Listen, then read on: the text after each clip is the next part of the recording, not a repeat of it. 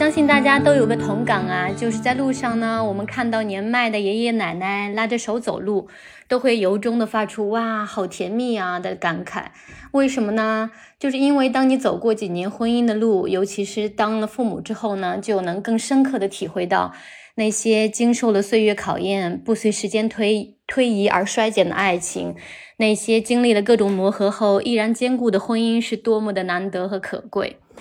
啊，我前几天还看了个研究数据呢，它就研究显示，对于有孩子的夫妻来说呢，造成争吵和关系紧张的首要因素不是亲戚，不是金钱，不是性，而是孩子。那我们仨呢，孩子现在都还小，和伴侣的磨合呢，目前还在正轨，但是呢，我们也知道这个磨合会一直存在，这个平衡呢，永远都是动态的，它需要持续的去探究、去交涉，甚至打破重建。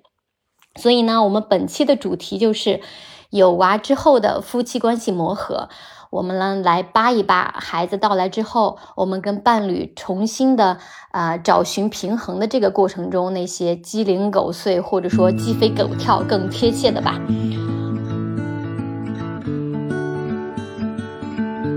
闯妹说过啊，孩子就是我们婚姻的一面镜子。它可以让我们的感情呢纽带更深，也可以放大婚姻中的问题。所以呢，有些家庭因为孩子的到来凝聚的更紧密了，也有些家庭即使为了孩子也没有能继续走下去。所以呢，我们第一个问题就是来聊一聊，你觉得孩子的到来对你们夫妻的关系最大的影响或者改变是什么？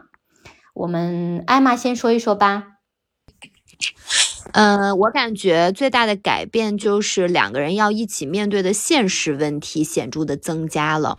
需要承担的责任也变重了，那就是你们要商量该怎么做，什么时候做，谁来做，而不是说像以前二人世界的时候那么无拘无束了。因为二人世界的时候呢，比如说我们对对方的这个 commitment 可能更多是精神上的，比如说我们对彼此忠诚呀，不欺骗对方呀这种，呃方面的 commitment。但是有宝宝之后的这些 commitment，我感觉更多是行动上的，比如说这事儿我来安排，我来做。就感觉这个还是挺大的一个变化，嗯，确实是。所以就像我们上期节目聊的一样，就是说行动是它本来就是爱情中很重要的一个元素。那尤其是宝宝来了之后，我觉得行动就变得更重要。嗯，我自己的感觉呢，就是说，嗯，其实原来我跟安玛有聊，是说结婚前后，你觉得你们两个关系最大的改变是什么？我们两个好像当时都觉得没有特别大的改变，但是呢，我就觉得是说生了孩子之后，我对这个两人跟人两个人关系的改的改变的这个感觉还是挺强烈的。我非常强烈的一种就是说，我们好像是绑在一起的一家人的感觉，再也没有办法分开了，就再也不可以轻易说放弃了，因为就有这么一个活生生的生命放在这里，就是我们再也不可以。我觉得他比我结婚的时候对于两个人的这个帮顶的感觉要强烈的多，这是我一个很大的感觉。还有就是，我感觉我对一家人在一起的这个渴望大于了我对一个人空间的这个需要。那我觉得无论是在单身中，还是说我们在结婚了但是还没有孩子的这段时间里面，呃，我们对一个人我自己的空间啊、自己的这个时间啊的需要还是很大的。但是现在我可能。呃，如果两个摆在一起，要我选这个优先级的话，我肯定会优先是说我们一家人要在一起的这个时间。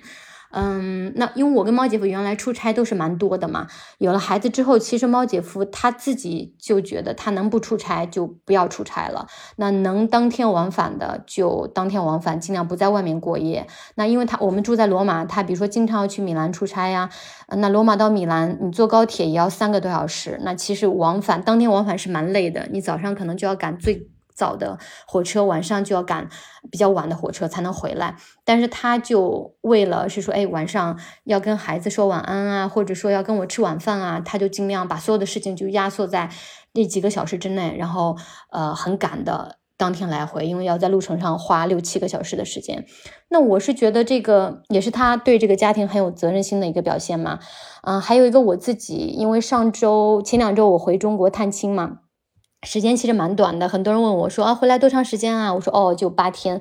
大家都会觉得啊，怎么这么短？因为你往返可能这个两天路上就没了。那其实主要的原因是，就是说猫姐夫他也很想我们。嗯，我自己觉得可能离开他。尤其是我还带着孩子离开他超过两周，就对他来说也是有点痛苦，嗯，所以我就觉得，哎，我尽可能是回家的频率高一点，比如说我三四个月就回一次中国，那我但是我每次回去的时间稍微短一点，因为原来我可能觉得啊，一年我回去两次，一次回去一个月，现在我就想了想说，可能我以后一年回去个三次四次，每次回去个两星期。这样的话，我就每次离开他的时间稍微短一点，嗯，就是我要可能会牺牲一下我跟家人在一起的这个时间，来去照顾他渴望跟我们、跟我和孩子在一起的这个时间，嗯，然后每次，比如我这次到中国的第一天，猫姐夫就哇，好想你们，房子好空，这种感觉，所以这是我觉得好像就有了孩子之后，我们三个的这个小家庭绑在一起，我们是一家人，嗯，再也。不可以轻易分开的这个这个念头，我觉得是特别特别强烈。对，刚才你那个猫姐说的，就猫姐夫说：“哎呀，好想你们，房子好空。”我也特别有感触，因为上周森爷是去外地有巡演，他其实就只离开了家大概五天的时间，然后他基本上从第一天出差就开始跟我我和小硕发消息说。哎，好想你们啊！然后这个好想这个赶快回到家去陪你们。然后包括呃回到家之后呢，他有跟我讲说，嗯，因为宝宝现在是每天是跟我们两个人一起睡嘛，嗯，他说本来自己想着说出差的时候不用跟宝宝一起睡觉了，那可能半夜不用起来照顾宝宝，他想说，哎，那我可能自己一个人会睡得很好。但结果 长夜漫漫，他 因为过度思念我们，反而每天都很晚很晚才睡着。嗯，然后另外呢，他下个月马上又要出国一段时间，嗯，也是即将对他有一个非常大的考验。因为我们两个人啊，其实尤其是在疫情之前，我们两个人也是经常彼此分开出差的，而且分开可能会很长的时间。其实彼此都觉得，哎，这个还好，没有什么问题。但现在有了小顺儿，呃，分开的时间一长，就是森爷他就是再这个钢铁硬汉，也都萌生出很柔情的一面。然后我感觉这个柔情的里面，其实主要还是跟宝宝分开，呃，带来的柔情比较多。好像跟我分开也还好。然后他第一次跟宝宝分开是。大概呃两三个月前吧，然后他也是在外地去巡演，离开了一周。然后他回来的时候那一天哈，然后小顺正好正在床上趴着玩呢，然后他就看到爸爸哎出现在了房间门口。当时小顺的表情就是先是愣住了，然后他的嘴角抽动了两下，就露出了那种很微小的笑容，然后紧接着。他小嘴一下就瘪起来了，然后整个人就哭起来了。哎呀，当时给森爷就是看的整个这个过程，他整个人都都融化了，就赶快把小顺给抱在怀里。接下来他即将跟我们分开这个一个月的时间，我感觉也是非常大的考验。所以你刚才说这个，我特别有同感。然后同时，其实我觉得哈，因为有了宝宝的到来，嗯，其实让家庭的这个复杂度。增加了，比如说以前呢，我们两个人这个结婚这么多年，但其实呢，以我们两个人呃相处的时间比较多为主。就我们家里面呢，就是很少有其他的家庭成员会参与我们的家庭生活，或者说会跟我们这个比较长时间的一起共同的生活。但是因为有了宝宝的到来。所以有的时候呢，我就会请我的爸妈过来帮忙。那其实，那其实家里面的这种人际关系上面就变得复杂了很多。我觉得要应付的人和事儿都变多了。嗯，这个是给我们家带来的比较明显的一个变化。是的，特别同意。我觉得，因为可能爷爷奶奶、把姥姥姥爷的这个到来，有时候可能还不得不在家里照顾宝宝一段比较长的时间。这个跟呃这个大家庭的磨合，我觉得是一个挺有意思的话题。待会儿下面我们可以聊的更多一点。啊，那所有夫妻呢生娃之后都会经历的一个平衡术的大考验，就是带娃时间呢到底如何分配？如何做到又公平呢，又不斤斤计较？那这个磨合期其实是我觉得是非常动态的，我们现在也还在磨合。那你们觉得现在磨合的怎么样了？艾玛先来说说。我感觉我跟黄 Sir 是经历过一个很明显的磨合期的，可能也是直到最近才稍微好一点吧。我觉得 可能主要就是说，呃，投入到孩子身上的这个陪伴时间和就之前，比如说有一些分工不均，主要是我的不满哈。呃，然后我觉得就是在这期间内，我俩的感情也是挺备受考验的，因为。就在这个磨合期里，我觉得我还是有挺多就觉得不爽啊、委屈啊这种状态。但我觉得现在就是如果回过头心平气和的来看呢，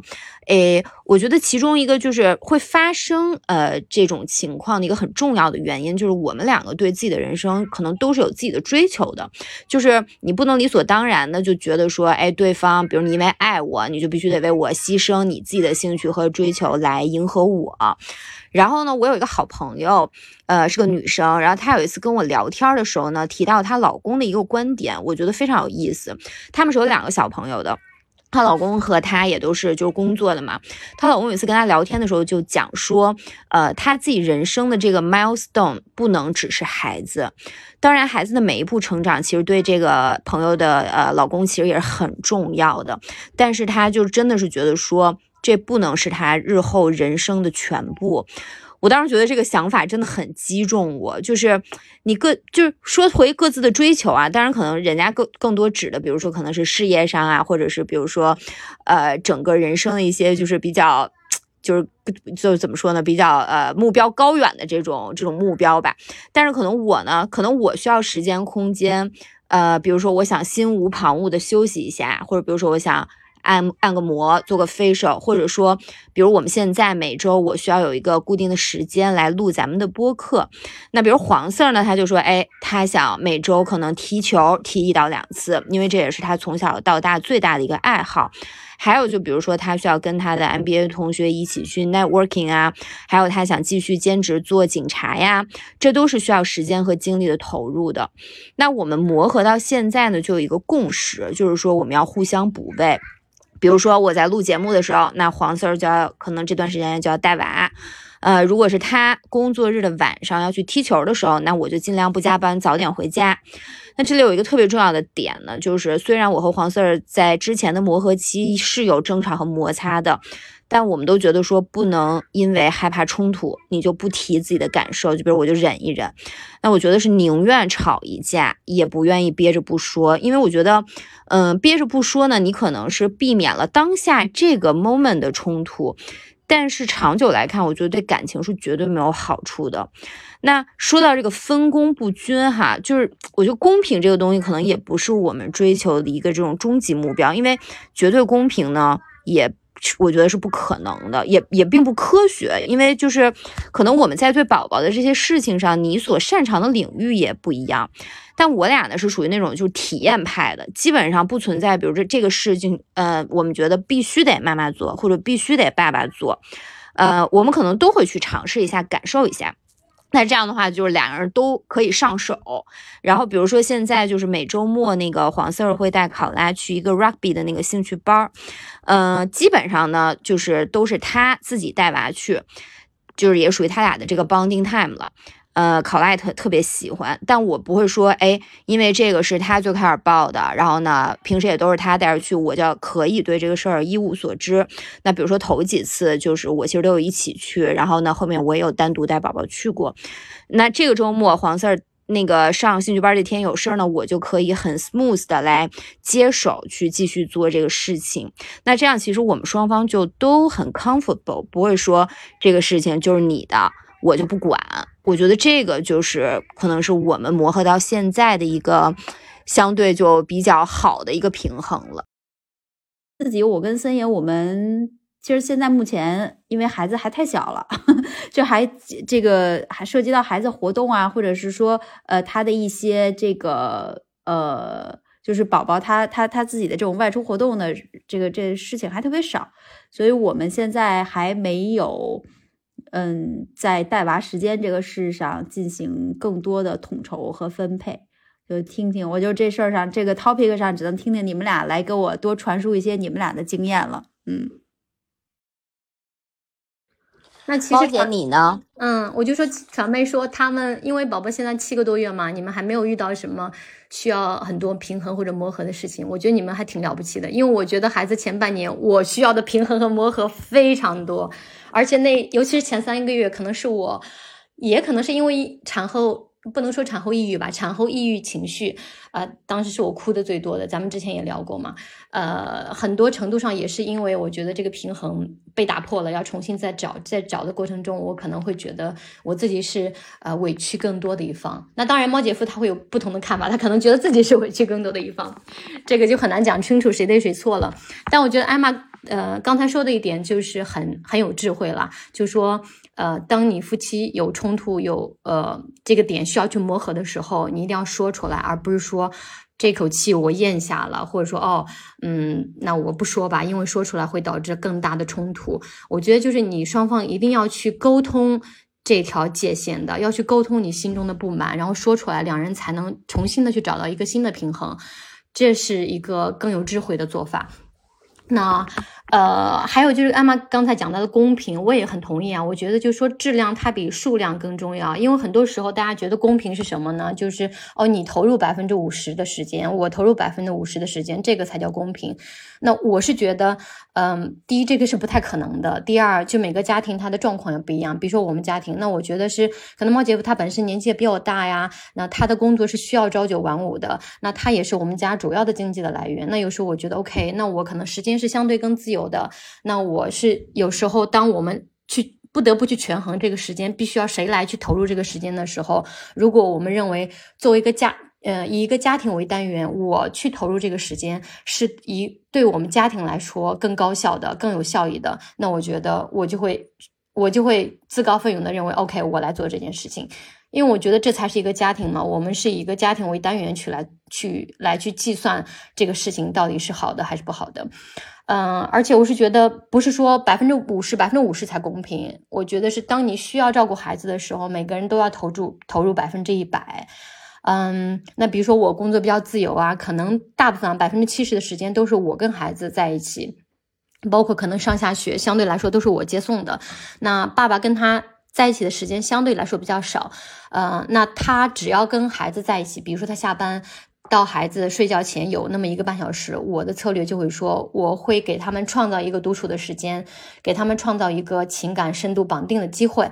嗯，当然，大多数时候他也会，他肯定会自觉的陪孩子玩嘛，他也会告诉自己，我必须要七点半下班，这样我可以有一个半小时跟孩子玩。嗯，但有时候呢，如果他没有这个自觉性，或者他在玩手机，他觉得哦，老板有个电话，他要有紧急的事情，他要处理一封邮件，嗯，他就会去处理了。那我就会，嗯。比较心平气和的跟他说：“哦，我现在在干什么？你可以帮我看看孩子吗？或者说，我就是把孩子直接带到他面前，然后让孩子跟他玩，然后我自己就走开了，就是走开到，比如说我去洗手间了，或者我去坐在我的电脑前，我就是虽然没有说出来，但是我的行动表明这个时候。”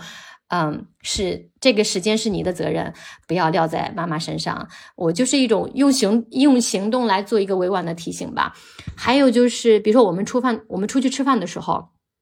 因为像这边吃饭都是一个长条形的桌子嘛，那谁坐在哪儿，这个大家坐在坐的时候要决定。那决定座位的时候，我就会直接把孩子放在爸爸旁边，而不是我旁边。比如说我俩对，呃，我俩是对面坐，呃，我就会把宝宝放在我的斜对面。这样的话，他就是出于地理位置的很近，他就不得不担负起照顾孩子吃饭的这个责任，啊，包括孩子在餐桌上，比如别人说话，他不应该插话呀。孩子在餐桌上的这个规矩是他自己的责任，而不是并而不是我的责任了。嗯，因为我发现，其实很多时候，比如说父母带孩子出门吃饭，都是孩子坐在妈妈旁边，或者孩子坐在奶奶、坐在姥姥旁边，都是这个嗯。母亲或者说就是女性角色去照顾这个孩子，喂他吃饭啊，照顾孩子不要乱跑啊，跟他玩儿什么的。那大部分时候，呃，当我就是让把孩子安排在猫姐夫旁边的时候，他可能照顾的不怎么样，或者说这饭喂的七零八落，身上掉的哪儿都是，孩子吃的也不好。但是呢，我这时候我就告诉我自己，我要稳住，我要压制住自己，就是看不下去而决定接管的这个心情。我就是让孩子要照顾，要坐在那里。平时百分之七十的时间都是我照顾孩子。那今天是周末，大家出来吃饭，那照顾孩子就是你的责任，而不是我的。我是觉得这是一个很好的 tip，就是大家就是可以 参考的一个 tip。严重同意，尤其是把那个吃饭的时候要 孩子坐在爸爸旁边这个。我也经常这么干 啊，对，因为我之前没觉得，之前我觉得，哎，孩子坐在我旁边嘛，我就照顾他吃饭。后来我就发现，这吃饭这两个小时，我可能几乎难以自己专心吃饭或者完整的说完一句话，就变成我在疲于照顾孩子，这是一个很大的责任。那后来我就想，哎，为什么每次吃饭孩子要坐在我的旁边呢？谁规定的呢？于是我现在就开始，哎，大家说哦怎么做怎么做，我就说 OK，你坐那里，孩子坐在这里，然后 OK 我坐在这里，我就会安排这个位置。那。他就自然坐在你旁边了，他也没话说，他也不能说哦，你不要坐我旁边，这肯定不合适。他就默默的就吃下去这颗苦果。接下来两个小时，对，而且我为什么就是现在，尤其是那个呃，就是吃饭的时候要把小朋友放在呃爸爸旁边，是因为呢，我之前有好几回就是吃那个中餐，尤其是周末出去饮茶就吃点心的时候呢，我发现啊，如果是我喂娃的话，就是。呃，我很难吃饱，就是我当时可能不觉得，真的，就是当时因为你特别忙嘛，对吧？你可能就是啊，每样你好像也稍微吃了两口，然后再加上那个饮茶的时候，你不还会喝点什么普洱什么的？然后我经常就是真的是吃完可能两个小时、三个小时，我就饿的不行。后面我跟黄色说，不行，以后这个得你喂，要不然那个 我这个就是生活质量就会显著下降。是，而且我还要。嗯，还提到一点，我觉得就说，嗯，尤其是女性啊，因为母职惩惩罚，可能我们很多人生完孩子之后就接就接受了这个设定，觉得哦，我母亲可能要我要大包大揽的照顾孩子呀，啊，我之前做的事儿一个也没少，又要做家务，可能又要工作，然后老公很多时候就甩手嘛，什么都不干或者干的非常的少。那我觉得这条，嗯，大家之间相对来说比较公平，或者说我们认为，哎，这在。家以家庭为单元的这个小集体里面，我们认为每个人是被尊重到的。那这条界限是一定要去沟通的，嗯，而且你不沟通，或者你怕冲突，不想吵架，不沟通，并不意味着这条界限会消失，它就会一直在那，而且会时刻提醒你这样不公平。然后你就会越来越感觉到，哦，我是那个付出太多的人，然后你会有越来越多的不满，会有越来越多的怨念。那。当你越来越不沟通的时候，有一天爆发，那可能就是晚期。就是爆发的时候，可能就已经无可挽回了。就说什么你都会觉得对你很不公平。那我觉得这点就特别重要啊！我真的是想提醒所有的女性朋友们，就注意，呃，婚姻后，尤其是生娃之后的这种温水煮青蛙的模式。就很多人的老公，他你他不是说一夜之间就变懒了，一夜之间把自己的责任丢掉了，他都是一步一步的。比如说刚开始我就少接一次娃嘛，后来就变成就不接娃了。刚开始我就是少换几次尿布，后来呢就变成尿布全是妈妈在换。那刚开始可能我陪孩子玩少几次少几次，后来就变成哎好像陪孩孩子玩是妈妈的责任一样。那当有一天这个妈妈突然觉得啊。我很觉得很不公平，我觉得要奋起反抗了。那这时候可能另外一方还非常的不理解，说你就是一直以来不就是这样的吗？一直以来这不就是我们家庭的共识吗？你怎么突然好像就发疯了一样？因为我其实是这两年旁边经历了好几对朋友，呃，要分居或者要离婚都是这个情况。嗯，那当然我是觉得希望大家的另一半都是非常自知自觉的、有爱心的，对自己的责任感是。充满了，就是他自己是知道的，他是充满了担当的，但这确实是一个是需要很努力才有的一个能力或者一个。就是才很努力才能坚持的吧？那我觉得有时候呢，当我们感受到可能另外一半他的责任感有点松懈了，那我们就需要帮伴侣创造一个容易坚持的环境。我们可能一开始的时候就不要让渡自己的权利。那在对方松懈的时候，我们要温柔的指出来。那在对方做的不错的时候，我们就大加赞赏，就不吝溢美之词啊，就让他再接再厉。呃，可能很多人就是我觉得这句话我说出来。很多人可能就会啊，这不公平啊！为什么妈妈一开始或者说一直都可以做得很好，爸爸为什么就还需要这种鼓励，或者还需要你什么想尽办法温柔的指出来？那我觉得，可能女性就是一个更高级的物种吧。可能我们在这件事情上，就可能天生我们就擅长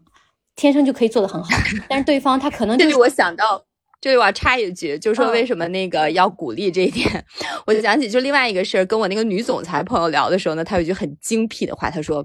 成功者都是自我激励，所以可能妈妈们都是属于属于很会自我激励的这种，大家可以这么去想。对，所以我们就要对弱势物种多一些怜悯，就对他们怜悯不会削弱我们的强大，我们要鞭策他们，激励他们，让他们做得更好。我我觉得就是猫姐刚才说到的一个，就是我们要帮伴侣创造一个就更容易坚持的环境。其实我觉得除了说呃要鼓励他，就是首先要提醒，然后要鼓励以外，我觉得有的时候还是需要，可能我们彼此都需要有一种提醒是，嗯，其实对于孩子的很多责任，它并不完全是一个包袱，或者说它是个甜蜜的包袱。嗯这一点我自己其实现在蛮有感触的啊，因为我从一个呃，就真的是什么都不懂的这个新纯新手妈妈，到现在七个月的时间，我自己其实已经经历了很多呃甜蜜的包袱了。比如说我们之前聊过的这个母乳喂养的这件事情，那我其实现在这两天呢，心里也是有一点不舍，因为我自己可能因为工作太忙了吧，我现在这个奶量是明显的下降，我现在一天。说吧，只能喂宝宝一次。那么这一件事，喂奶就是母乳亲喂本身，客观上来讲，其实它真的是一个会消耗体力，而且会呃给身体上带来一些痛苦，呃，而且还这个要稍等啊，小顺儿，小顺儿那个醒了，让爸爸去看一下。就母乳喂养这件事本身呢，其实它是一个从客观上来讲，会带来给给母亲的身体带来消耗、带来伤害、带来很多负担的事情。但是这件事情也会增加我和孩子之间的亲密度，或者说对于我来讲，这个喂奶的这二十分钟是我比较繁忙的工作生活当中跟孩子最亲密、最直接的这种呃肤呃肌肤相亲的一个亲密时间。那现在其实这段时间对于我来讲，可能马上就要过去了。嗯，我想可能有一些喂奶的妈妈也会有这个跟我有同感哈，就是真的要到告别的时候，就是要跟孩子说哦，这个妈妈可能只能到陪伴，这个母乳可能只能陪伴到这儿的时候，可能这个心里还是会有一些不舍的。所以从这儿我就想说，其实带孩子啊，每天我们每日常的带孩子的这个生活过程中，都会有很多这种。我们在此刻当下看，觉得是一种负担，觉得是一种呃责任，我需要用提着我的这个责任感，我才要付出更多的努力，然后我才要去完成的工作。但有时候，我觉得我们也要回到这个事情本身，就是说很多事情，不管是呃接送孩子上下学呀，或者带孩子去上一个什么兴趣班啊，或者只是比如像现在我们家孩子比较小，你可能很多时候你需要抱着他，那抱着他也是需要消耗体力的事情嘛。就看着好像是个苦差事，但其实这件事本质本身是陪伴孩子，是跟孩子建立亲密的感情。就我们有时候也要提醒，不管是自己或者是伴侣，就这个本身是真的，它还是一个甜蜜的，是一个嗯。这个跟孩子情感建立的一个非常重要的基础，而不能是光看到给我们带来麻烦的那一面，也要看到他给我们带来好处的那一面。但这个我很理解，就是在日常生活中，他有时候就会被忽略掉了。嗯嗯，特别同意。是，唉。就是顺着刚才那个话题啊，我就想到我跟猫姐夫这个磨合呢，一直到今天，我觉得我们的磨合还算是越来越好。但是呢，之所以就是他永远在一个动态的磨合阶段，就是因为我认为，就是他的所有的爸爸，可能可能所有的妈妈都会有跟我有同感，有这个共识，就是爸爸的这个听力啊、视力啊，可能嗅觉都不太好。比如说孩子哭了呢，听不见。孩子穿太多了，出汗了。我看有一次，我一看这儿子这脸上头发都已经出汗湿掉了，看不见。衣服穿那么厚，他也不知道给脱掉。然后呢，晚上经常因为，比如说我哄孩子睡觉了，这个灯我都关掉了，但是他在外面啊，那个孩子玩具扔一地，我有时候经常踩到这个积木啊什么，就哇，在黑暗中给我疼的，也不好大声叫，但是我就很生气，我就觉得你是最后一个走过这片地方的人，为什么你就不能想到把这个玩具收一收呢？或者就是孩子，比如说呃一岁之前吧，拉臭臭了什么需要换尿片啊，他就闻不到，每次都是我闻到了，就说啊你去换尿布，他才会，他就从来没有一次主动的是说，哎怎么这么臭，我要去给孩子孩子换尿布。所以呢，我不知道你们有没有这个同感，就是另一半可能这个身体机能选择性的丧失的这个问题，绝 对有啊。对，我觉得这个应对的。这个可能就是呃，不是身体机能的问题。我觉得一方面可能是这个男性跟女性对这些事情的这个敏感度和容忍度有一个天差地别的不同。我之前对这种事儿，我都是就是很不爽的，然后会阴阳怪气儿的来讽刺一下黄色儿。然后呢，有时候我还会生气，就比如因为有时候你提醒的多了，就是你也很火大，你知道吗？就是你会觉得哎。为什么必须得我提醒？就我为什么要每次都要我来提出这个问题，就特别不爽。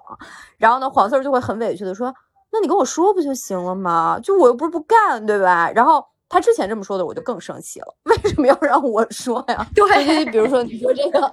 这个这个宝宝拉臭臭了，而且就是就有时候他离得更近，你知道吧？然后就哎，你现在这么一说，我好像确实是有点闻到。然后就他们真的是自己意识不到，但是呢，我我觉得就是他确实不是故意的哈，而且 我后面就反思的时候呢，就会想，嗯，虽然呢我是真的很不爽，但是其实你讽刺他一通的，嚷一通呢。也没有什么就是好的作用，就除了伤感情之外，没有任何其他的效果。对，有这个功夫呢，你还不如就提醒他做。那事后呢，在就是提醒他做完之后呢，可能就是最好的一个一个 approach 肯定是说，呃，心平气和的尝试跟他说，哎，麻烦你以后要多关注这个事儿，对吧？就是多长点心啊什么的。当然了，你提醒完他们记不住的时候，其实也非常非常的多，这个就也没办法，就只能再提醒，就是。呃，这个也让我想起一个事儿，就是可能有一些爸爸真的是比较懒哈。就是我有个好朋友分享我一个故事，他这个不是就是爸爸和妈妈的故事，是他有一对儿就是朋友是已经结婚没有娃的，然后这两个人呢，就是我为什么朋友讲，就这两人巨懒无比，就懒到什么地步呢？就说他们两个人为了就是不做饭。不收拾家里，就说是那个点外卖。那点外卖呢，也不积极点，就说宁愿都饿着，看谁顶不住了，谁再点，谁点。真的真的，我当时听的时候，对，然后就说呢，谁点了谁就去拿，因为就是可能就是也不是每次，就那会儿可能不是每次都那个送到门口，因为这是挺挺久远的一个故事。然后谁拿，呃，谁吃完还得收拾。我当时就真的简直是叹为观止，你知道吗？然后一方面我是惊讶，竟然有这种 couple；第二呢是就惊叹这样的婚姻也还能继续存在下去，我也是挺佩服的。那如果我的另一半是这种人呢？那我觉得就是上面说的，哎，你要提醒他呀，这种也就没有啥必要了。但我相信大部分的就是应该不是哈，那就还是说互相提醒一下，这样一起做得更好。对你你们怎么看？我完全同样的经历，因为我刚开始我以为他就是故意的，就是他在等我，就是有 等我去做这件事情。但然后呢，我每次也是反讽的语气，反问句，就是孩子拉了你闻不到吗？就是孩子多汗你看不到 吗？眼瞎了吗？就是当然，这种就是永远都没有好结果的，就是结果只能伤感情，大吵一架。然后呢？哎，这这遇到这种情况，我就是从来不会反讽的语气。我每次的处理方法，我就是非常直接的说：“爸爸，快来，你的儿子需要你。”我永远都是这样，因为。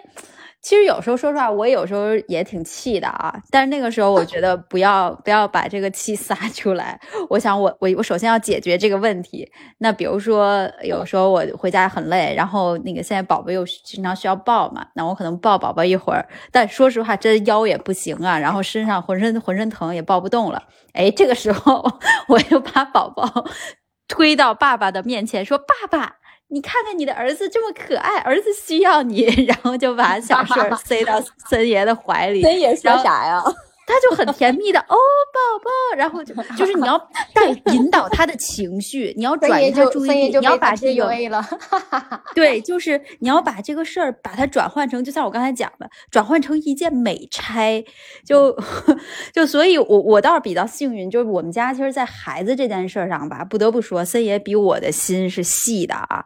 嗯，但是主要是我觉得，就作为一个男性，他在这个一些家庭生活的其他方面，就比如说，都是我们大。大人在一起的时候，需要照顾大人的时候，就真的是经常是一种非常搞笑的低级错误。比如说我那个，因为我在家工作比较多嘛，然后我可能在家工作的时候，我人是在这儿，但我全神贯注都投入在工作上，我根本脑子不会想一些呃家务方面的或者是日常的 routine 的事情。那一直忙一直忙，然后可能到了饭点儿了，我没有时间去点外卖。然后 森爷呢，在旁边可能非常的悠闲，哎，干点这干点那，然后他也不会张罗着说这个，哎，我们大家都饿了，是不是我该点个外卖啊？或者是问问这个你们都想吃什么啊？或者说我我我们把这个事儿给操持一下，就这个好像就完全不在他的这根弦儿里头。然后有的时候我也是会。就挺挺挺烦的，一看本身自己工作了很久，可能已经饥肠辘辘了，一看表，哎呀，我靠，两个小时之前就应该吃饭了。然后这个时候我也会，就是一般我都尽量告诉自己不要用反讽的语气，或者是怎么着，就先去 以解决问题。我就会说，哎呀，好饿，我说我说好饿呀。然后我说，哎呀，宝贝，那个你饿不饿呀？我们要不要点点吃的呀？这个时候先给他一个信号。如果森爷这个时候还是说，哦，我不饿，对，哎，对他如果说我不饿，哎，那我就会就更气了嘛，对，更气了。那我可能说，哦，那我就开始点外卖了哦，那我就只能只好自己点了。如果这个时候他说，哦，我也饿了。然后我就顺势就会说，那你快点点点好吃的吧，我也饿的不行了，我实在抽抽不出手。然后反正就会甜言蜜语的哄他一下。其实这么一想啊，你说我们这些女性为了在家里就是平衡家庭的和睦，然后达成自己的一些目的，我们也是费尽了心思，用尽了方法。真是，哎，传媒刚才说这个，我也要吐槽。比如说，就是前上周末，我跟宝宝离开就是意大利十天，刚回来嘛。猫姐夫特别殷勤啊，去机场接我们，然后做他很擅长的事情，就是搞浪漫，给我们送了一人送了一束花儿，给我送了一束大花儿，给孩子送了一束小花儿，就是特别殷勤。结果呢，你知道吗？就把我俩接到家，我俩飞了十几个小时，然后车马劳顿的，我我回到家一看，冰箱一打开，什么都没有。孩子的牛奶也没有，晚饭也没有，然后最后还是我去超市里买东西给一家人做饭。我心想，我飞了十几个小时，你送了我一束花，你倒是买点吃的行吗？哎，我特别懂你，因为我不是上周，我不是上周日从那个。北京飞回香港嘛，然后黄 Sir 去机场接我，呃，还有考拉，还有我妈妈。然后当时我们是八点多到的香港，然后回到家可能就九点过嘛。然后呢，因为第二天就是那个考拉，他我上次带他回北京是因为有一个 term break 嘛，然后就周一他就要上学了。然后呢，我记得当时我到了香港就落地，啊，我说我说我到啦，然后他说我到机场啦，然后我就突然想起来，我说哎，我说那个呃，他明天上学的东西都准备好了吗？然后他说没有啊，然后我说我说那后来就是后面就当时也没说啥，因为一会儿要下机了。后面呢，我就回来之后我就问他，哎，我说那这个属于又重要，那到现在这个时间也变成紧急的事儿。我说你没有想到要先干吗？因为黄四在我们离开期间就是特别勤力，把家里那个就是墙裂的地方啊什么都重新刷了漆。我说你有功夫干这个的时候，你能不能先把书包和作业给收拾了？就是他们真的就是。错重点 有没有？这跟弦儿有点搭的有点问题是吗？是不是？是。哎，就是咱们聊的这个父母。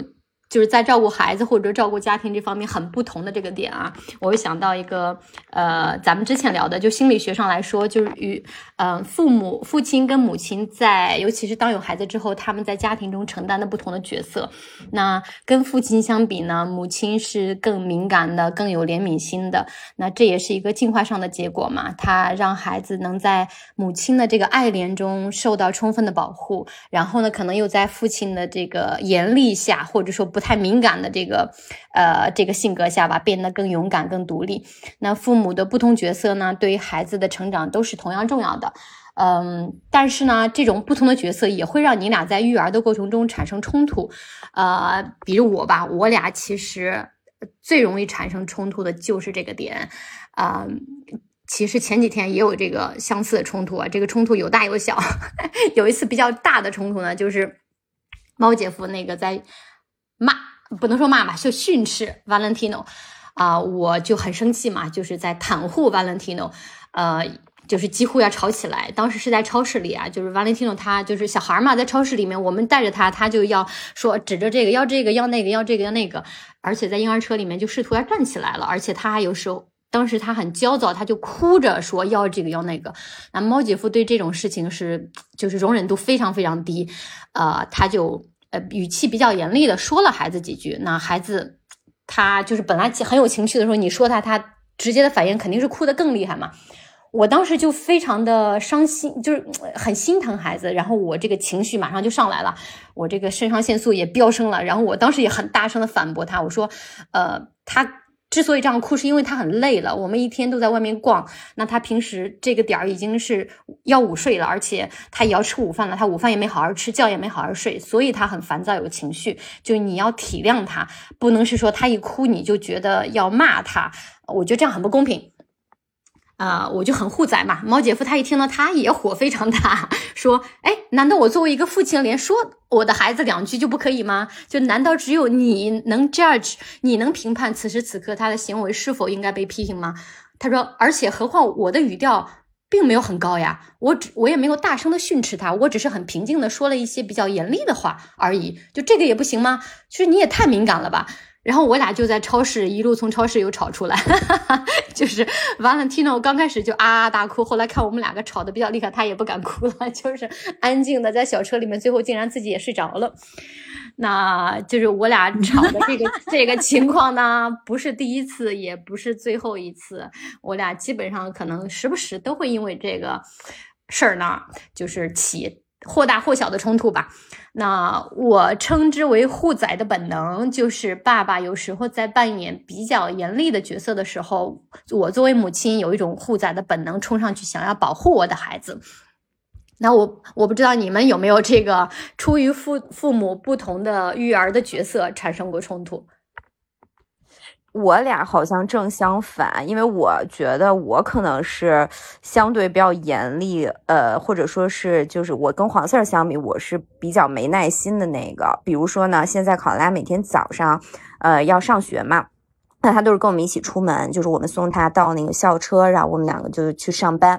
那有时候，那早上那个时间就特别紧张嘛，对吧？就是说，呃，他又得吃东西，就他得洗漱、吃东西，他还要换校服。然后呢，他有时候就是早上起来想玩一会儿，就耍赖嘛。比如说，啊、我现在不换校服，我再玩一会儿，或者是说，呃，今天心血来潮，想带好几个玩具出去上学。那这种呢，就是有时候，比如说，呃，黄 Sir 和那个我妈就跟他那好好说，他都不听嘛。然后时间又很紧急的时候，基本上都是我来当这个所谓的坏人，然后那个来就凶一下考拉，就说那个啊怎么回事呀？我们要马上走了，赶快换，就这种。然后呢，我觉得可能。就是我从小到大，就是我爸妈在教育我的时候，他们也有这么一个分工。当时就是我妈是相对比较严厉的那一方，所以我不知道会不会未来我们俩也是朝这么一个路子 来发展。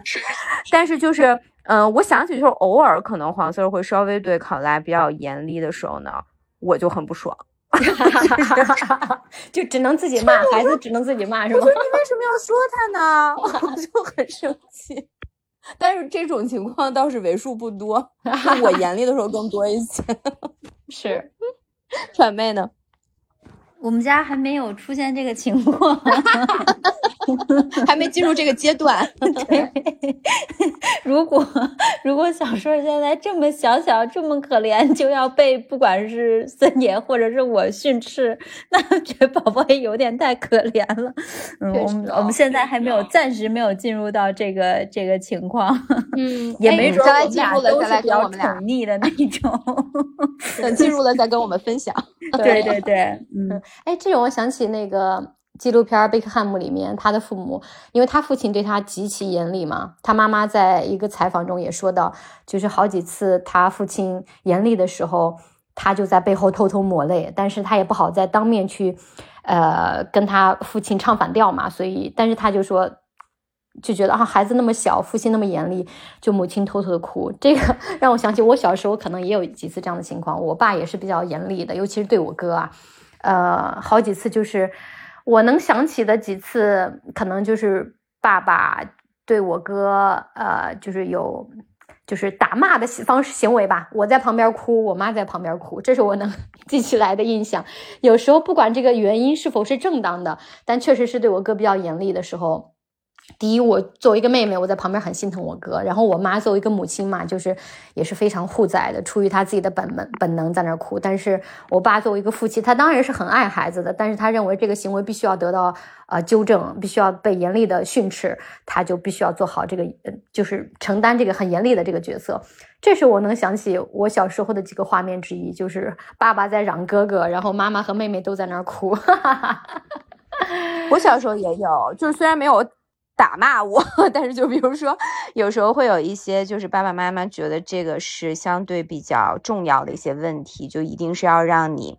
就是知道这么做是不对的，或者是就是要让你从中得到一个教训的时候呢，就比如说我妈会比较比较凶的时候，就我爸是巨心疼，就是你都能感觉到他巨心疼，但是他也绝对不会，比如说站上来就跟妈妈说，哎，你不能这么说什么的，就是他们就是整体在大原则上还是保持一致的。嗯，确实，我觉得，而且我觉得这个也很重要，就是当呃，因为其实夫妻嘛，一个关系比较好的婚姻中。大部分来说，你们的三观是比较一致的，在原则问题上，或者说认为这个问题上孩子做的不对，是应该被说一说的。这个我觉得在共识上没有太大的差异，但是可能会是说，哎，说一句还是说一下午，是说一说还是可能老的方式，可能真的都要上手打了，就这种程度上是会有不同的意见的。但我觉得在大的原则上还是比较有共识的。嗯，那我觉得一个家庭啊，就不单单是小家庭，是父亲、母亲和孩子。那对于尤其是孩子比较小的时候，我们可能有爷爷奶奶、姥姥姥爷在家里照顾孩子的时候，那这个就涉及到一个严整的大家庭上，我们对孩子的这个教育的理念是否一致。那当出现一些不一致的时候，呃，可能会不可避免的会有一些冲突啊，尤其是。比如说爷爷奶奶、老姥姥、姥爷住家里的这种情况，呃，那你们会不会有因为就是尤其是跟上一代的这个人啊标准有不同而起冲突呢？嗯，这个我倒觉得就是跟上一辈这种冲突。倒没有什么特别多的感受，因为首先我爸什么都听我的，然后他也就是有大部分时间他也不在，那基本上我们这边就是黄色和我妈嘛。那其实我觉得就是在家里哈，就是所谓的绝对民主也属于一个伪命题。我觉得理念不一致这种情况是绝对会有的。那怎么办呢？可能就是说，呃，大家要充分讨论，充分了解一下，就是对方是怎么想的，有什么顾虑。在一起来做这个决定，而不能说就是我不管，反正我觉得这事儿就是我对。我举个例子，比如说之前就是考拉暑假，咱们之前不讨论过吗？他不是那报那个 酷暑假报足球班户外的那个吗？当时他其实除了这个，当时除了这个，因为当时就是暑假呢，其实就是香港的这种各种兴趣班还挺多的，而且考拉就是满三岁了嘛，所以就很多东西呢，黄四儿都想让呃他去多尝试尝试。那因为有一些呢是工作日的，然后有一些呢就相对我们现在住的地方呢又比较远，就比如要过海，因为我们现在港岛嘛，可能要去九龙那边。那其实我和我妈呢俩人就都是有点那种怨声载道的，就觉得哎呀，就是又麻烦，然后呢可能就会不会报有点多呀什么的。呃，之前我们可能就零零碎碎的这种就是表达过这种抱怨。那后面有一次黄四儿就真的是很认真的跟我表达了他的不满，他就说，因为首先呢就整个这个去研究，比如说都有什么兴趣班啊，然后报名啊。的这个过程是，他是付出了很多的时间和精力去干这个事情的。那当时其实我们也没有什么提出太多的意见，但是呢，事后就等于是，好像就是你们不仅不 appreciate，就是他的这个这个付出，还让他觉得就好像他怎么做都错似的。就哦，那我不报也不行，那报了也不行，然后报的呢，你们又都各种不满意。后面我想想，如果我是他的话，我应该也会觉得很委屈。那后面呢，我们就几个一起商量了一些原则，就说。比如说要优先选周末的，那这种呢，就周末至少就是我跟黄色我们可以带娃去，因为就是我妈妈就是年年纪也比较大了嘛，就尽量不折腾她，而且她对香港的可能路啊也不是很熟，然后你要是每次都打车，其实也不是不是特别就是好的一个这种方案嘛。那如果是要涉及到，比如说需要我妈妈平时要带娃去的，那就要事先跟妈妈沟通好，比如说，哎，你觉得这个行不行呀？呃，就是你愿不愿意呀？然后。就觉得 OK 了再去报。那其实后面我觉得就是我们通过这件事情也了解到，就是有时候可能真的是，就是，嗯，黄色会觉得，哎，我多报一些，其实觉得肯定会大家都觉得很好嘛，对吧？而且就也不需要我们去研究，那应该是都是就是共赢的这么一个事儿。但是其实大家每个人都有自己的想法，嗯，我不知道你们有没有类似的，就是遇到这种冲突都是怎么解决的？嗯。哎，我觉得艾玛，你你们真的是，你们一家人都特别有智慧，就就这都是这都是遇到问题之后出了问题，慢慢对。但我觉得特别好的就是说，这个问题发生了，大家就是没有是说我避免冲突，所以我就不说，大家还是会说出来。然后当说出来的时候。呃，当这个问题变成不可调调和的时候，大家就会认真的来讨论，是说，哦，我是这么想的，你是这么想的，我们怎么来去调和这件事情？那我觉得就在解决这个矛盾和冲突过程中，这个就是特别有智慧的。黄 Sir 之前还有一次，我不知道是不是内涵我。当时前两天我们聊到一个 关于，就是我们一个好朋友，她可能也有一些就是情感方面的困惑，然后呢，她又不太愿意跟她男朋友说的时候，然后黄 Sir 当时就说：“那你应该建议你这个朋友像你一样，什么都敢说。”我说啥意思？我是不是在内涵我？他说没有没有，他说其实这就是觉得可能大家有很多事情要开诚布公的说出来嘛，就是你不满意，他不满意，他也要讲出来。就这个也还是要一个，就是双方都都要有这么，就是就这么一个呃对对方的信任吧。就是我要把我的不满，我相信你也接得住我这个情绪。对，对的，对的。我其实现在还好，因为孩子还没涉及报班儿啥的，而且我们其实一直也没有说呃老一辈来家里带孩子，但是偶尔会有，比如说可能过两星期，嗯。呃，我们或者说每星期吧，我们都会带着孩子去找奶奶，或者每星期奶奶呃可能会过来住一天之类的，就是因为他太想孩子，给跟孩子有一个时间。嗯，我觉得大部分时间都还好，因为奶奶其实我很喜欢她，她也是一个非常有智慧的人。但我觉得可能天下所有的老人都是倾向于溺爱孩子，嗯。我觉得他们年轻的时候可能对我们也会非常的严厉有原则，结果就是一当上爷爷奶奶，就对孩子言听计从，而且就是听不得看不得孩子哭一点点儿，这个呢会是我们之间呃有就产生矛盾的这个契机吧，因为比如说，因为小孩嘛，他有时候可能觉得我要这个，你说不行的时候，他就啊啊要跺脚要哭。那我是觉得，呃，第一，孩子有不满，我就会鼓励说，你要说出来，你就是你到底想怎样？我或者我会跟孩子沟通说，哦，今天我们不可以这样，明天妈妈怎样怎样，可不可以？或者说，现在我们要去上学了，没有时间，但是呢，放学的时候妈妈怎样怎样，我就会跟他沟通，即使孩子。有时候他还是会哭的，但是孩子是能吸收的，尤其是我们孩子已经两岁半了，他很多时候是可以吸收你的这个呃信息的。他可能处理一会儿，过一会儿他就不哭了，或者是说，哎，他自己要去学会控制自己的情绪嘛。他现在虽然没有完全的控制能力，但是我们不能就是放任说，哦，因为你没有完全控制能力，你就可以完全的不控制，肯定不是这样的。嗯，而且我觉得孩子他两岁半也处在一个语言发展的一个关键时期，你就鼓励他，你说，哎，到底怎样啊？让他就锻炼用语言表达自己情绪的这个能力，我觉得也是很重要的。而且呢，我跟猫姐夫有个共识，就是说，呃，人不是每天就每时每刻就应该开开心心的，这其实是一个很难得的设定。我觉得孩子也是，他。会有高兴的时刻，也会有，比如说无聊啊，啊，有委屈啊，有事情不顺心啊，或者说今天去上学，他就是不想上学，想跟爸爸妈妈待在一起，但是这是不可能的嘛，我们要上班，我们有事情要做，或者他就是想要这个冰激凌吃，但他肯定不可能每天都吃冰激凌，那他肯定就是要哭。嗯，我觉得所有这些事情就是我们人生都要经历的很多情绪，即使是在我们很小的时候，我们也应该去经历、体会这些情绪，而不是说我们就应该每时每刻开开心心的，然后所有的事情都随我们的心愿。嗯，我觉得这个可能是我跟呃我婆婆啊就之间，或者说即使我父母之间也是，就孩子只要不高兴，呃要哭，他们就要马上的要去满足孩子，或者说试图去转移孩子的注意力。有时候，比如孩子要吃冰激凌。当然，他也知道我们是不愿意让孩子每天都吃冰激凌的。那他肯定不能马上买一个冰激凌给孩子，但是他会马上就，哎，你看这个，哎呀，你看那个，就试图去转移孩子此刻的呃不开心。嗯，但是我自己其实是不太同意这种方式的。那我觉得我是现在我可以跟孩子沟通，告诉他为什么他现在不能吃冰激凌。但是呢，比如说周末的时候我们去外面玩啦，你可以吃冰激凌，我就会跟他讲，而且我会不厌其烦的跟他讲五遍、六遍、七遍。直到孩子可能慢慢的平复下来，然后我就说，哎，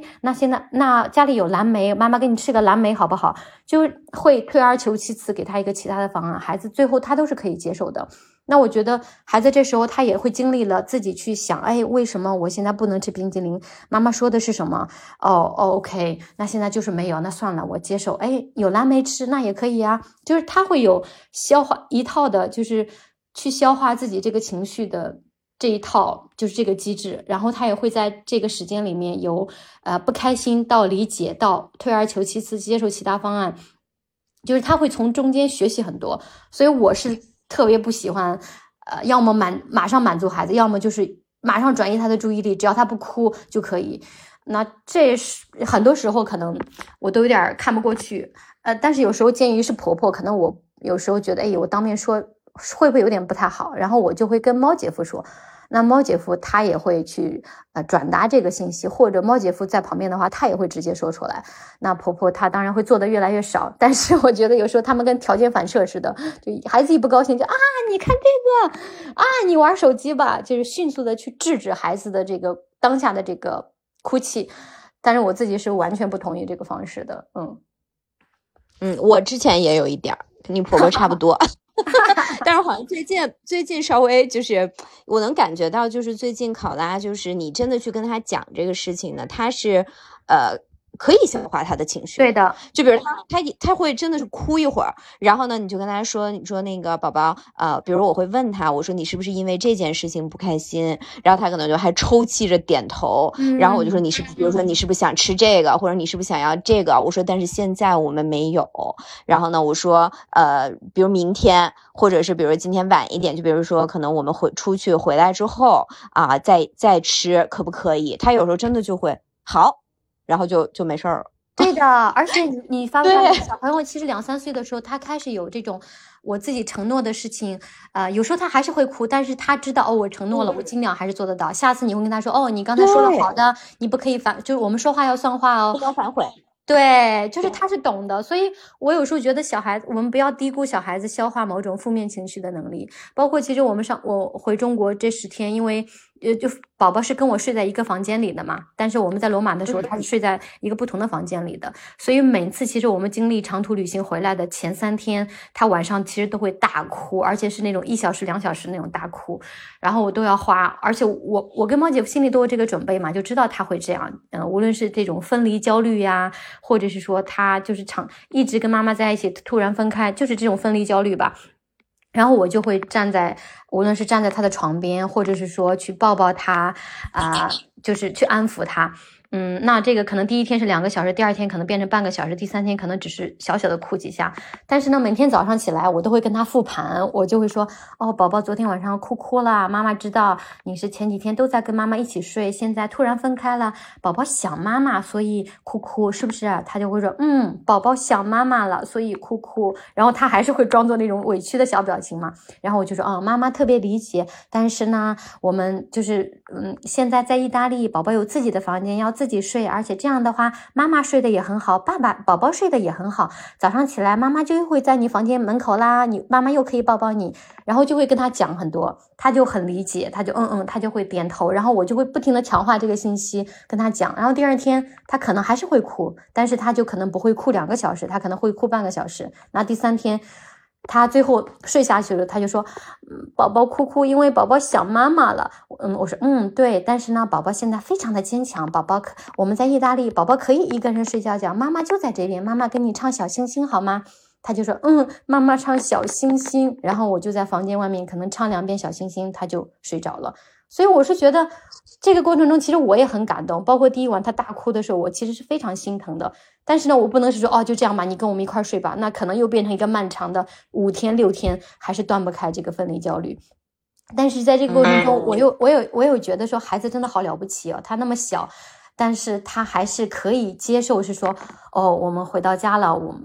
我睡一个房间，妈妈睡一个房间，这是最好的安排。但是我早上醒来的时候，妈妈会就会在我的房间门口出现，就是我觉得他自己去消化这种情绪的这个能力，就是我觉得是很了不起的。而且我们要培养他这个能力，因为人生就是这样嘛，你可能长大了成年了，你更是要每天面对很多负面的情绪。我就觉得猫姐说特好，而且就是关于小朋友他们会记得自己的这个承诺的呢。我是就这次从北京飞回香港的那个就是旅途之中，我觉得考拉有件事让我印象特别深刻，就是因为我们这次是坐那个国泰航空飞回来嘛，所以我提之前在办登机的时候呢，我就已经在网上帮他选了儿童餐，那。因为那个儿童餐，它其实送过来的时候是在就是我们其他人就是成人的这个餐食之前，那他当时就是有那个面包啊，然后有宝宝的那些就是什么蔬菜呀、肉啊，同时就还有一个 ice cream 巧克力的 ice cream。然后呢，考拉就是也是就小朋友都特别喜欢吃冰激凌嘛，然后他就说，哎，他说我要吃 ice cream。然后我说，那你吃完饭之后你就可以吃。那后面呢，因为我就想到，其实等到一会儿再给我上餐食的时候，就肯定还有一个 ice cream 嘛。那我就想。如果他吃完他自己的这个，他如果再吃一个，那很可能就太多了嘛。那我就问他，我说，那如果你吃完了这个 ice cream，一会儿妈妈的那个 ice cream 就要妈妈吃，可不可以？然后可能就说可以。后面他吃完他自己的这个呢，就开始玩，就是看那个就是呃娱乐节目的那些动画片。等到我的这个上来之后呢，到我吃的时候，我就问他，我说这个 ice cream 你吃吗？然后可来就很有原则的跟我说。这个 ice cream 是你的，我不吃。然后呢，我就觉得啊，真的这么厉害，真的孩子长大了。对，然后呢，我还我就我觉得我也挺欠的。然后后面我就拿那个就小勺崴了一点，我就送到他嘴边，我说：“你吃吗，宝宝？”他真的不吃，他真的不吃。他就说：“我已经吃过了，这个是妈妈的，我不吃。”他真的没有吃，然后我回来之后，我就讲给黄四儿听。我说：“天呐，我真的觉得就是就是太震撼了。”我说我：“没有想到他这么有原则，他真的没吃。”嗯，而且我觉得 ice cream 对他们来说是一个相当小的，是的。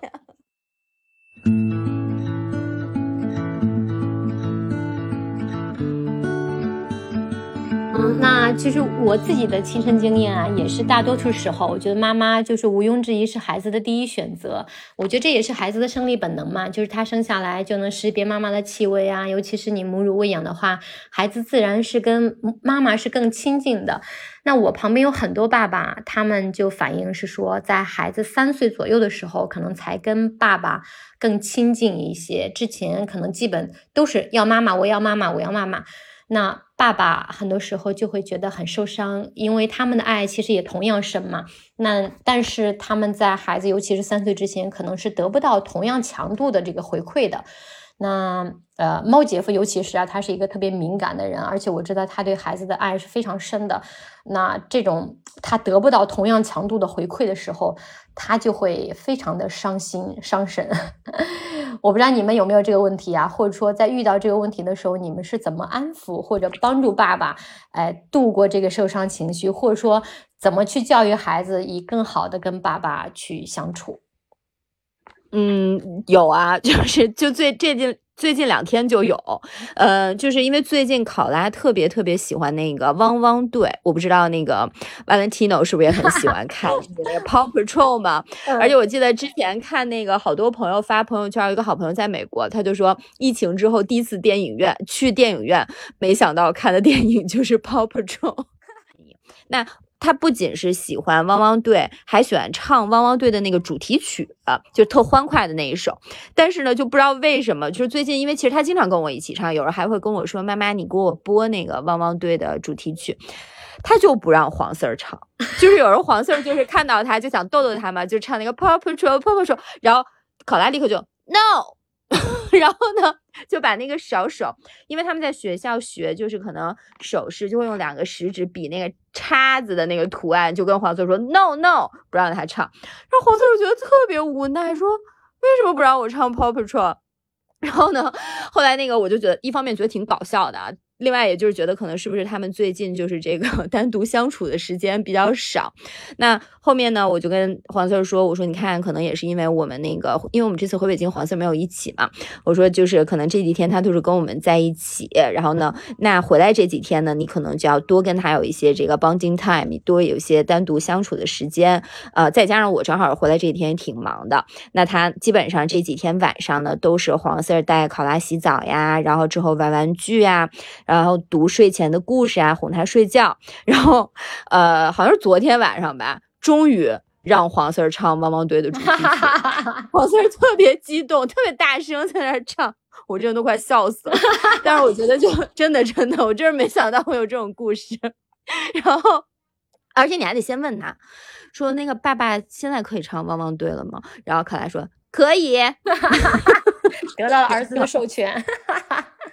对，所以可能就是遇到这种时候，就多让他们两个有一些 quality time 在一起，然后增进他们的这个感情嘛。因为我也跟黄翠说，我说会不会是就是呃前几天你都没有跟宝宝见面，然后所以就是他呃可能就是需要多些时间跟你相处啊。黄翠觉得嗯肯定是这样，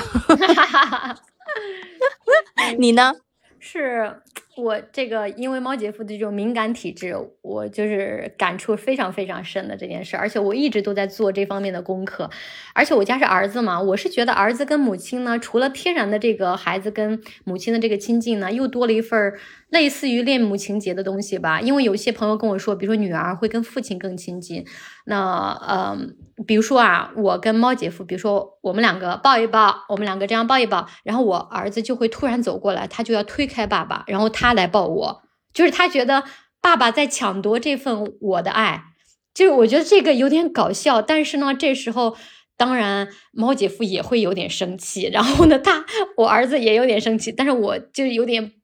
不知道该怎么处理这件事情，然后猫姐夫就会很认真的跟他说，你不可以推开爸爸啊。然后有时候孩子他还会很就是有点不礼貌了，说爸爸走开，我不要爸爸。呃，就是猫姐夫就会非常非常受伤。然后这时候我也会很严肃的跟他说，你这样会会很伤爸爸的心，爸爸会很伤心，爸爸很爱你，你不可以这样跟爸爸说话。然后我就说我们是一家人，我们要一起抱一抱。然后只要我们比如说两个抱抱头看到 Valentino 在旁边，我们就把他拉过来，我们三个一起抱抱。这样的话就。就是场面会和谐很多，对，是不是这个小朋友，不管男孩女孩哈，他都会有这样的一个阶段，就是也许男孩子他会更爱妈妈，然后也许那个小女孩会有一个阶段是说，哎，那我想那个嫁给爸爸。好像，因为我之前看到几个例子哈，一个是那个我不知道你们有没有印象，就是《Modern Family》里面有一集，就是 Cam and Mitchell 他们两个人不是领养了那个越南的这个小宝宝 Lily 嘛？然后有一集呢，就是 Lily 说想要跟 Mitchell 结婚，然后他们两个人在那模拟有一个婚礼，然后 Cam 看到了之后就说：“哎呀，这个好可爱呀！”他说：“我我我听说过，就是小女孩会有这样一个成长阶段，就是会想跟爸爸结婚，然后他自己。”其实心里是很吃醋的，然后他自己又做了一个更那个 fancy 的婚礼的场景，就是 就跟丽丽说说那个，就是就给丽丽买了小玩具的小汽车，然后就是为了让丽丽跟自己再结一次婚。然后包括我在网上就是特别喜欢看那个。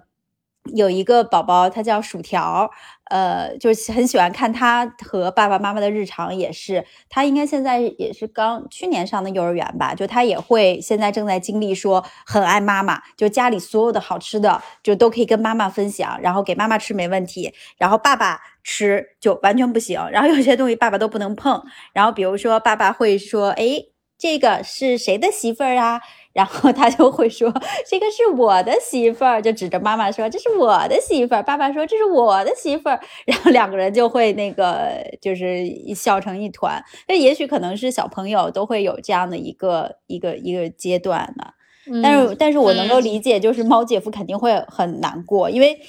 像像你们两个人是，就是他经常不管是要出差呀，或者是他白天有一个朝九晚五的这种工作，他肯定是有很多固定的时间是没有办法陪那个 Valentino 的。然后你又是天生，呃，就是有更多陪伴这个时间，可能其实他心里。是不是也会有一点，就是你你你有你已经有那么多的时间可以跟孩子呃去 bonding，然后你们之间的感情很深，他他其实也会觉得有一点点被 left out 吧？你觉得是这样？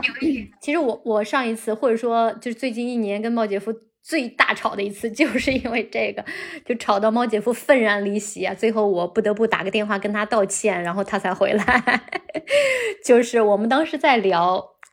场开头的场景是非常温馨的，我们在聊有了孩子之后我们的变化呀，我们彼此的感情啊。说着说着，不知道怎么回事儿，就猫姐夫可能他是在讲是说，嗯呃，我我当然很理解母亲在育儿的过程中付出了非常的多，呃，可能我们永远无法真正的理解母亲跟孩子的感情，就像我觉得一个母亲可能也永远无法理解父亲对孩子的这份这份爱吧，啊、然后呢，他就觉得，哎，我当时就觉得这话什么意思？当然了，我就随口说了，我说哦，呃，因为我跟孩子在一起的时间更多，付出更多，嗯，所以当然孩子给我的这个正反馈更多，啊、可能我当时没有很好的去说我这句话，就是因为我觉得夫妻之间有时候你说一些话的时候，你要很小心嘛，你要觉得哎这句话我要怎么说起来是比较好听的。那我当时说这句话。可能因为我没有把它 frame 的非常好，猫姐夫拿到的意思是说，哦，因为他孩子对他的正反馈强强度不够，是因为他给孩子的爱不够，就是他是这么理解我这句话。我当时并没有这样的意思，但是我确实表达的不够好。我回头来看的话，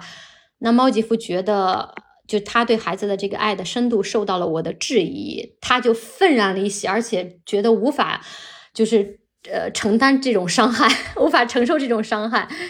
然后后来我就觉得啊，天呐，他确实非常的生气。那我看那句话真的说的有点不太好，然后我就给大家打电打电话，我就说道歉，我就说我收回我刚才说那句话。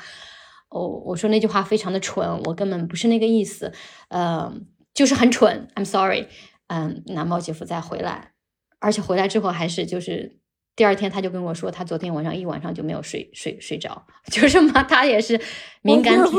对他当然也是非常敏感的体质，而且，呃，就像传媒说的，因为他陪伴孩子的时间是严重少于我的，嗯，他更敏感和呃在意，就是孩子对他的这个反馈的强度，嗯，同时因为他没有办法做更多，因为他这个时间就是有限的嘛，就晚上就那个两个两个小时加上周末，他肯定是远低于我的。这个是一个无法改变的事实，但是他觉得自己的爱也同样的深。当他拿到的这个反馈强度是远低于他的这份爱的时候，他就会感到非常的受伤。而且同时他无法改变什么，因为他又不可能说我在家里就陪孩子吧。所以我是能理解他的这份就是这种 struggle 的。所以尽量，比如说早上起来，他见到孩子，他就说“孩早上好啊”，然后有时候孩子可能就无动于衷，就继续在吃他的东西。那我在旁边看到的时候，我就会跟孩子说，我会当面说，也会在爸爸走了之后跟跟宝宝说，我说刚才爸爸早上问你早安，你要跟爸爸说早上好。你你刚才像没有看到爸爸一样，爸爸觉得很伤心，爸爸就会觉得你是不是你是不是不爱他？我说爸爸非常的爱你，他很在意你的反应。你晚上睡觉觉的时候跟爸爸说晚安啊，早上看到爸爸也要跟爸爸说早上好，爸爸就会很开心。嗯，然后我就会跟孩子不停的讲这样，就希望就是 可以让他就是看到爸爸，或者爸爸下班的时候给孩子给爸爸一个很 proper 的这种大大的拥抱，大大的 kiss。就因为猫姐夫他很在意这这些，我觉得每个爸爸都在意，就是我们。比如说回家哈，就是有时候，比如说我跟黄 Sir 一起回来，呃，因为一进门的时候呢，就是考拉他会，比如他看到我了，他会说，呃，妈咪，welcome back。然后呢，呃，昨天是我们俩一起进门了，其实他在说完立刻就说了，Daddy，welcome back。但是他可能说的声音不是很大，然后呢，黄 Sir 就没听见，他说，哎，他说怎么不跟我说呀？为什么不跟我说 welcome back？然后我就赶快走过去跟那个考拉说。爸爸没有听见你说，你可以再说一遍吗？然后考拉现在也有点会顶嘴，考拉说：“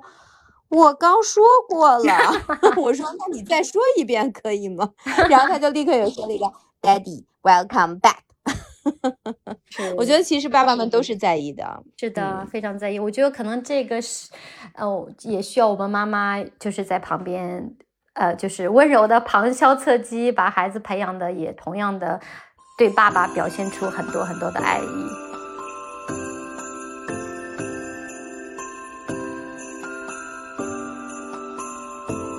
觉得，就是说孩子的到来呀、啊，他无疑会切走很大一部分，就是我们夫妻原有的这个二人的时间。那维持夫妻的感情，可能就需要我们花更大的力气，因为我们的时间就是少了嘛。啊，那质量就必须要有保证，不然呢，就大家过着过着，可能感情，尤其是呃对彼此的这个 passion，就彼此的这个爱恋，很容易就过没了。那这个话题其实我们是可以无限展开的。那本期呢，最后我们就重点聊聊，在有了孩子之后，我们认为保持夫妻之间对彼此的这个爱恋很重要的几个点吧。我觉得是 fundamental 的几个点。啊，我提第一个点啊，我觉得就是对彼此的尊重和感激。那前几天我还在看李安的一个采访，他这个采访里面他说的话也是在微博上被分享过很多次。就他讲到啊，尊重他，呃，他就说，爱在他他认为爱是爱还没有尊重更重要。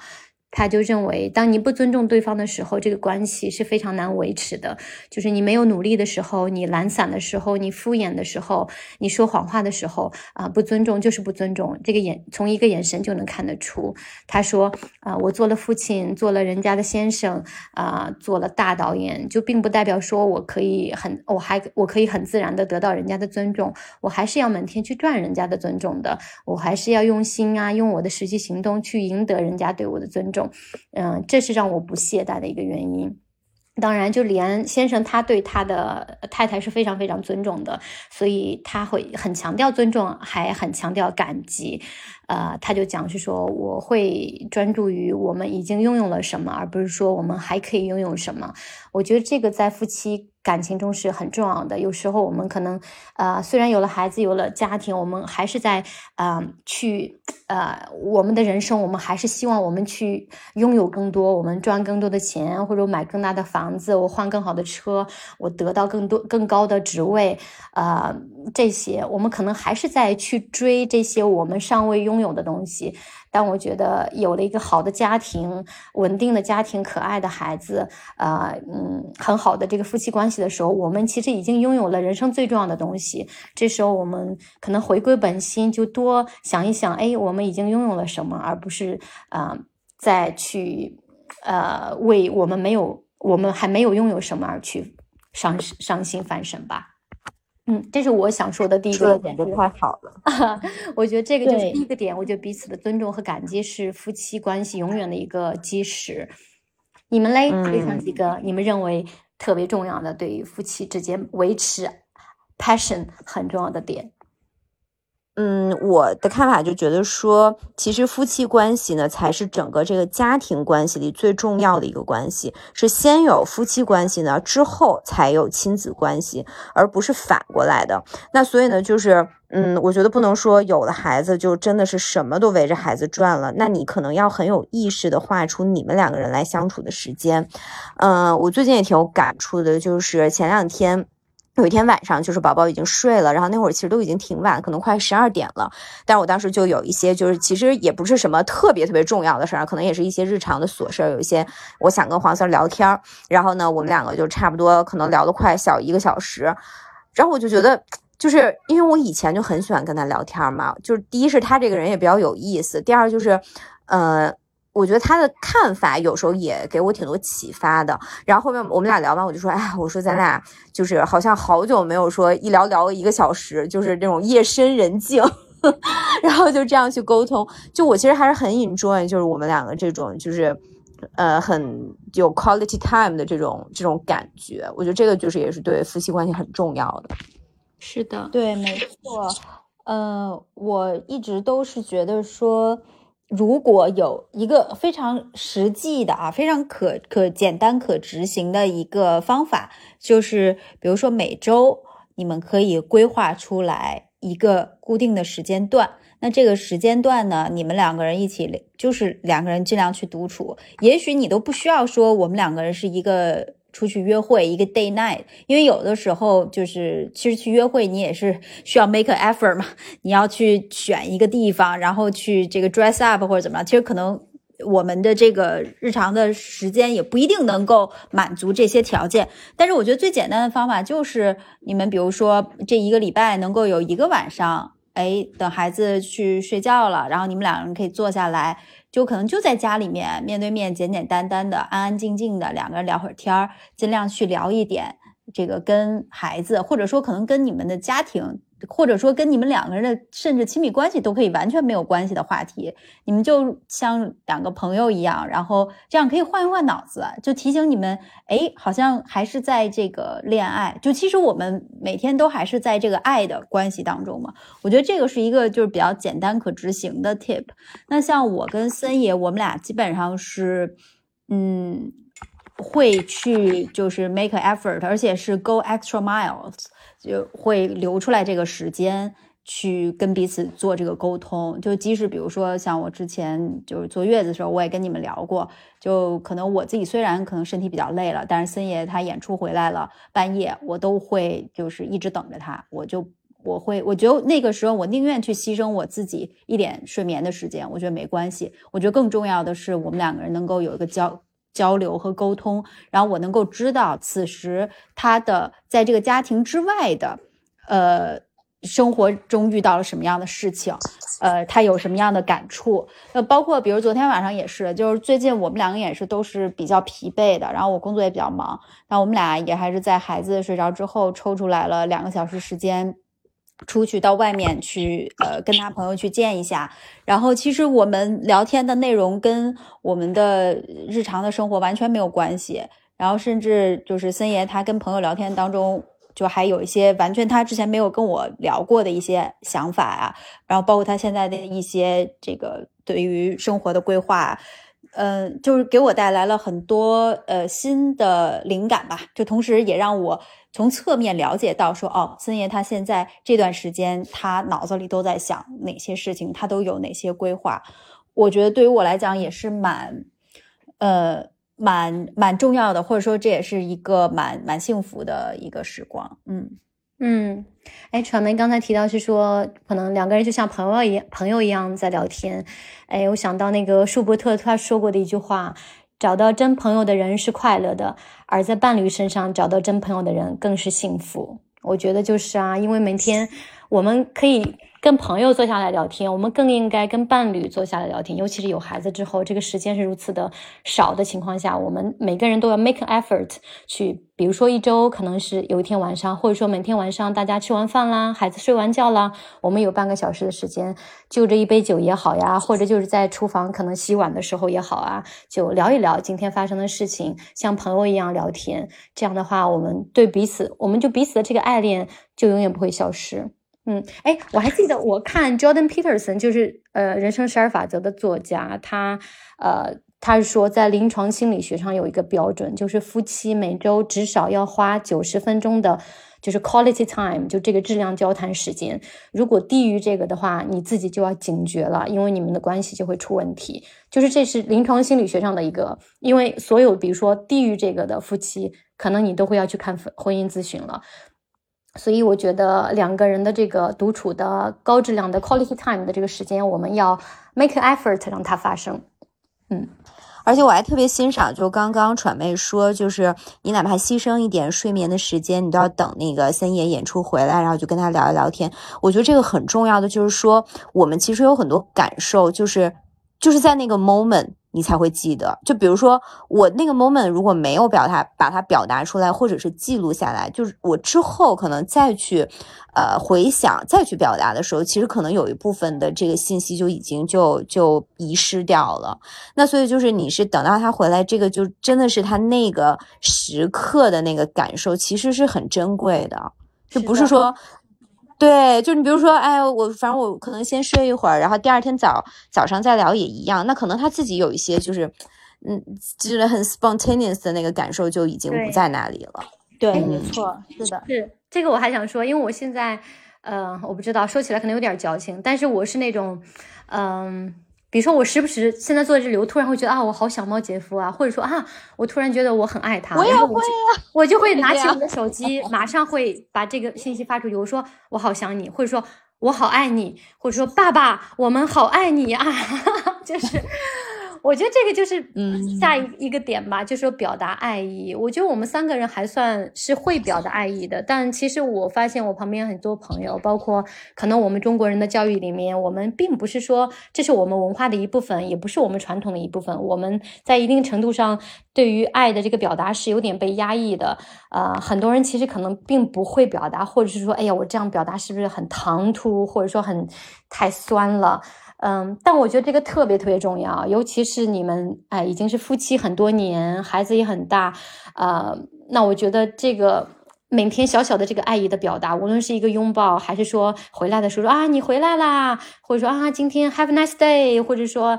就就是这样的一个小小的告别，小小的一个欢迎，呃，我觉得都是每天的生活中很重要的一个部分，它让我们的爱永远是新鲜的。没错，特别这同意是这是一个，嗯我觉得是一个非常性价比非常高的一个小小的仪式感。对，就对于我来讲哈，可能我跟森爷当中，我们两人就是永远是，比如说我们在外面碰面，那我们也会见面，会拥抱一下。然后我们在分开的时候都会说这个 I love you，然后拜拜，然后会亲一下这样的。就是其实这个对于每个人来讲，是一个你根本不费任何事儿就可以得到的一个，呃，心里会得到非常大幸福感的一个形式感的东西。所以我们俩基本上是不管，呃，比如说旁边是有朋友啊，或者说是有父母在、长辈在，我们都会去维持我们这种表达爱意的一个方式。嗯，我反正我自己觉得这是一个非常高效的方法，而且我我我认为身体上的接触是非常非常有必要的，就是的有的这种拥抱，然后和你那个就是分别的时候的这个吻别，我我觉得是非常嗯，对于我们来讲吧，至关重要。嗯，不同意，而且我记得之前看小红书，就是之前不是有挺多就是观察香港的帖子嘛，当时其中有一个就是说有人那个有小红书的博主在香港街头就观察说，就各个年龄段的那个就是 couple 都特别喜欢牵手，就是特别特别喜欢牵手，真的是你在香港街头走哪儿都能看到牵着手的那个情侣。然后呢，我觉得就是还有一点就是特别赞同传媒的，就我跟黄 Sir 就是比如说我们每天早上。送完考拉上学，然后我们现在因为有时候会赶不上那个巴士嘛，我们就一起会坐地铁到那个金钟站，然后之后呢，我们就会是两个方向了。那一般到了那个金钟站一下车，然后我们就都会 kiss kiss，然后而且黄 Sir 就有时候还特别萌，他会就是那个，因为最近考拉，比如我说考拉过来亲一下，考拉经常会把他的额头凑过来，然后黄 Sir 有时候比较害羞嘛，然后他在那个就是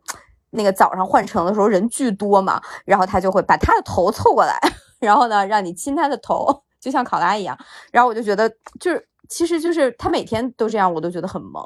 然后呢，就是之后就这种呃 kiss kiss，然后我们就在呃开始这个一天的这个这个通勤，就觉得这种日常甜蜜的小动作，就真的是就真的很重要。而且你不会说呃觉得会重复，就好像每一天你都还是会觉得很 sweet。是的，就这个。